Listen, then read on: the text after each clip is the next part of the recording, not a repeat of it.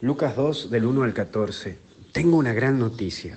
Lo primero que vemos es el emperador y al inicio del Evangelio nos da datos históricos. Es para que sepas que esto es real.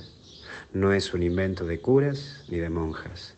Hay una tradición y un camino que se viene haciendo de siglos. Esto es lo lindo de nuestra fe, que no son fábulas y no es un invento de nadie. Esto viene de Dios y es real. Tiene una historia, como tu vida. Vos tenés una historia, hay un camino marcado, tu modo de ver las cosas. Tiene mucho que ver con tu cultura, con tu familia, con lo que pasó a tu alrededor. Tu historia habla y es real. Hoy la historia habla y es real. Dios existe. Pero hay un segundo elemento. No había lugar para ellos. Y esto también sucede hoy con tu vida. Es parte que te quieren dejar de lado tus mismos paisanos, es parte de la vida que quieran dejarte de lado porque no entras en la expectativa de nadie. Cuán difícil es cuando te hacen sentir que sos un apéndice, que no formas parte de lo planeado en la vida del otro.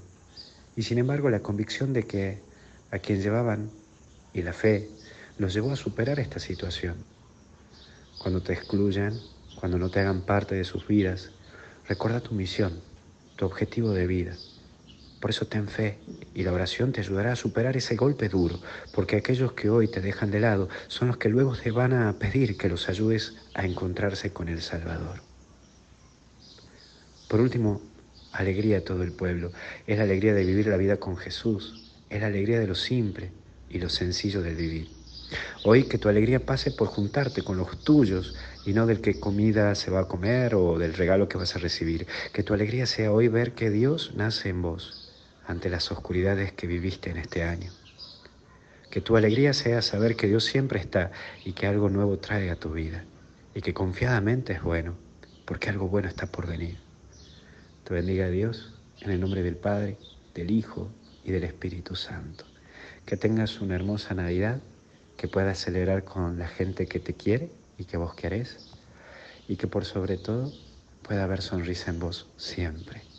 Es el deseo de todos los misioneros, el mío, y gracias por estar ahí y ofrecer una oración al niñito Dios también por nosotros.